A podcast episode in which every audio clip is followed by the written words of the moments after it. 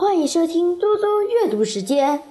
今天我要阅读的是《千字文》。鸣凤在竹，白驹食草，画背草木，赖及万方。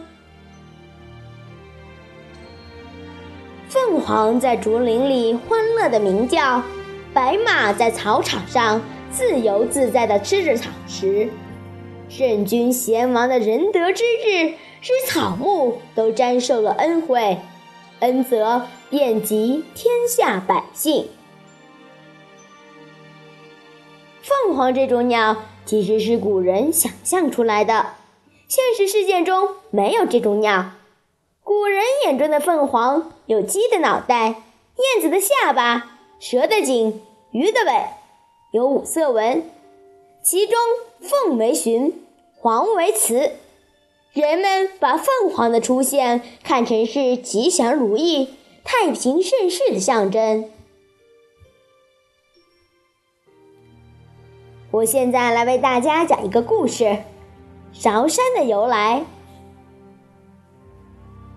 传说舜在位时，把国家治理得井井有条。受到了世界万物的拥戴。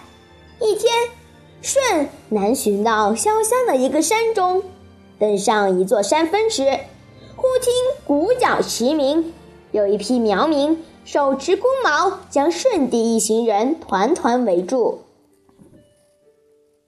这时，舜帝命人奏起了哨乐，一时间，百鸟和鸣，凤凰来仪。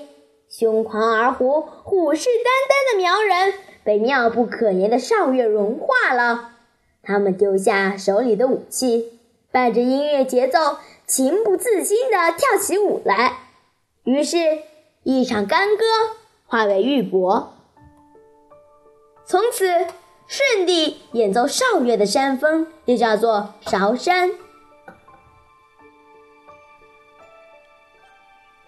谢谢大家。